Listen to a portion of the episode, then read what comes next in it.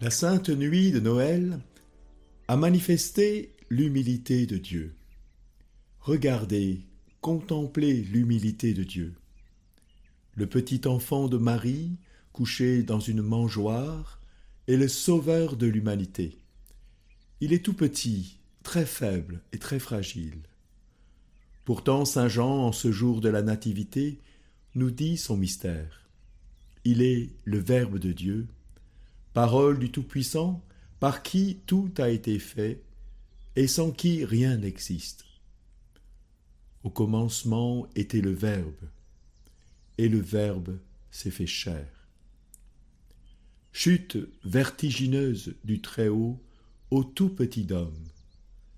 Cet abaissement proche du néant exprime tout l'amour de Dieu pour l'Adam cette créature à qui Dieu a confié ce monde et qui malheureusement l'a conduite à la mort. Mais voilà que Dieu vient dans la chair d'Adam.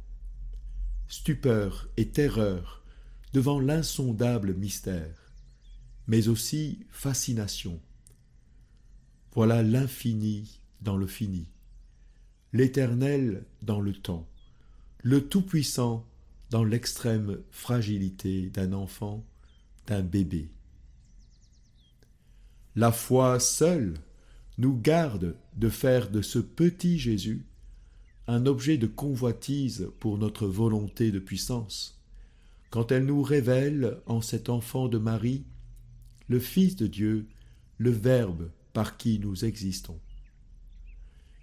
Ce Verbe nous donne l'être et le mouvement, mais aussi l'amour et la vérité, le désir de la justice et de la vérité, ainsi que toute autre vertu et qualité qui puisse orner notre âme créée à son image et à sa ressemblance. En ce jour de Noël, Dieu avec nous ouvre notre humanité à une espérance invincible. Que craindre, puisqu'il nous a révélé jusqu'à quelle folie Dieu a consenti pour sauver la créature.